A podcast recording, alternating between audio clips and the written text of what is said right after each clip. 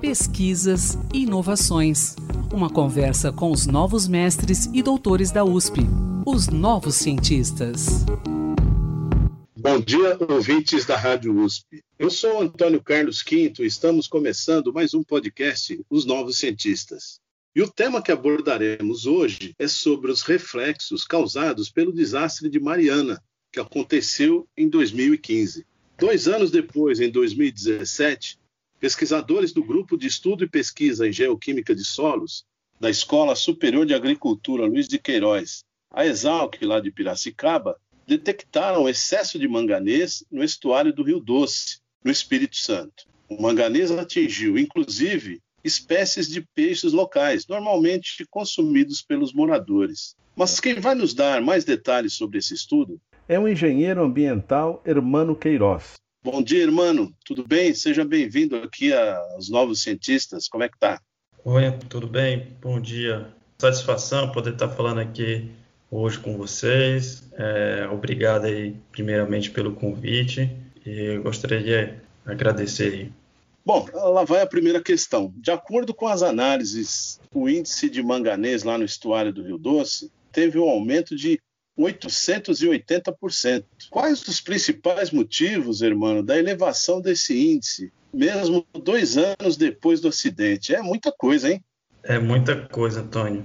É, Para responder essa pergunta, primeiramente eu vou ter que fazer um trazer um contexto sobre o, o desastre, né? para explicar melhor como que se deu esse aumento de manganês. É, uma coisa que a gente tem que lembrar é que após o rompimento da, da barragem, né, o rejeito que foi lançado dentro da bacia do Rio Doce, ele percorreu cerca de 600 quilômetros é, rio abaixo até atingir o estuário. E durante esse percurso, esse, esse material, né, ele cruzou por cidades, por vilas, por fazendas, que todas esses são potenciais fontes de, de contaminantes como o manganês. É, e uma outra questão importante é a composição desse, desse material, desse rejeito. Ele é composto principalmente por uma fração mineral que a gente chama de óxidos de ferro, que tem bastante afinidade por esses contaminantes.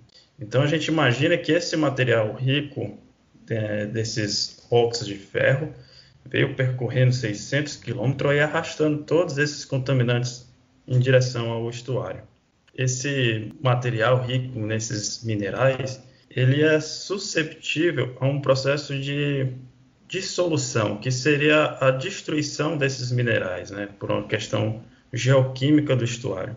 E nesse processo, esse manganês que estava adsorvido estava presente nesses minerais, eles acabam sendo liberados para o solo e para a água. E foi isso que a gente observou de 2015 para 2017, uma destruição desses minerais e uma liberação desse manganês.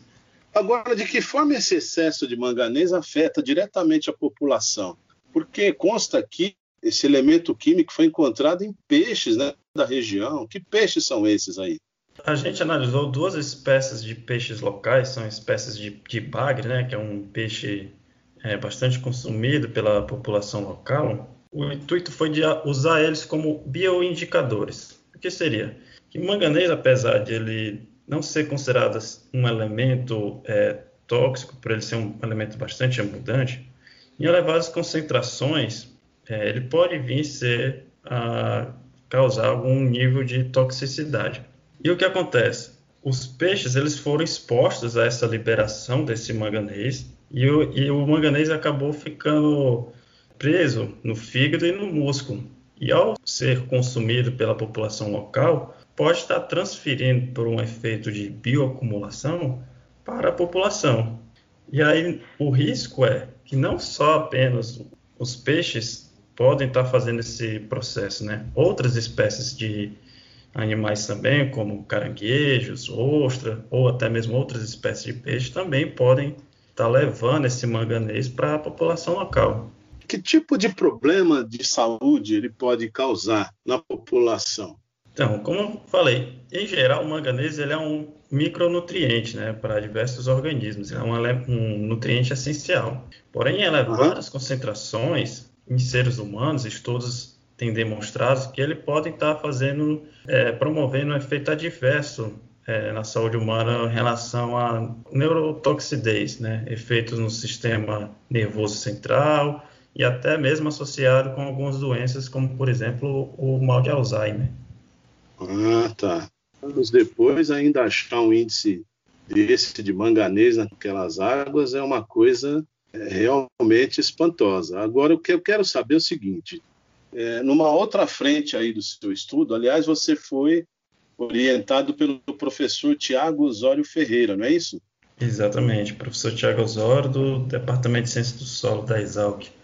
É, você, numa outra frente do seu estudo aí, você avaliou um outro desastre, mas, não, mas um desastre natural. Aconteceu lá no rio Piraquê-Mirim, também no Espírito Santo. Você pode uhum. falar rapidamente sobre esse acidente? Então, esse é um desastre que ele está associado, né, ele é um reflexo das mudanças climáticas que já vem acontecendo em todo o mundo, né? Então, ele é um reflexo de uma chuva de granizo inesperada para aquela região, algo que não é comum e que foi potencializado por um anos sucessivos de seca. Então, esses dois eventos climáticos culminaram na morte de 500 hectares de uma floresta de, de manguezal naquela região, né? É, outra coisa que eu quero saber: as análises foram feitas todas em 2017. De lá para cá, houve alguma nova aferição a respeito desses índices? Alguma outra instituição? Ou vocês mesmos aí da Exal que deram continuidade? Sim, sim. É, a nossa equipe, né, é, juntamente com colaboradores de outras instituições, principalmente da Universidade Federal do Espírito Santo, é, a gente vem fazendo um acompanhamento de longo prazo nos dois estuários, tanto no estuário do Rio Doce quanto no estuário do, do Rio Piraquimirim, né? Para a, avaliar a evolução desses impactos é, nas, nas duas regiões. Então, periodicamente, a gente vem fazendo coleta de, de solo, de água, de diferentes materiais para estar tá acompanhando aí a evolução desses impactos. Hermano, eu acredito que essas medidas possam ser revertidas. Esse meu pensamento está correto? Que medidas poderiam ser tomadas para reverter essa situação? Nesse caso, assim, vou, no caso do Rio Doce, a gente pode estar pensando em, em algumas medidas para estar tá tentando remediar a situação, né?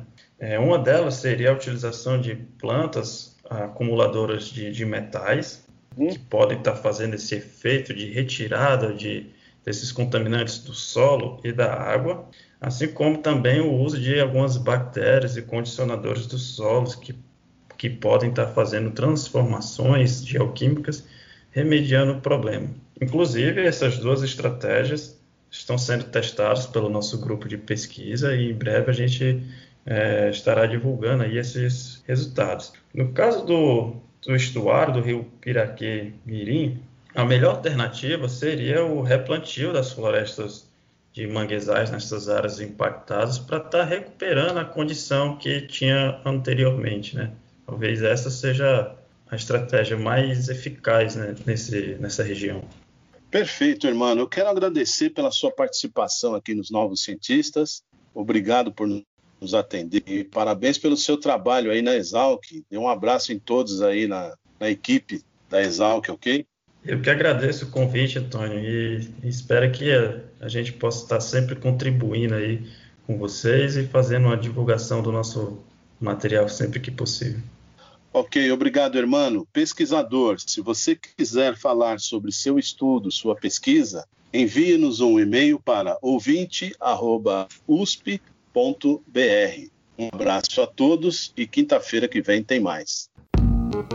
Pesquisas e inovações.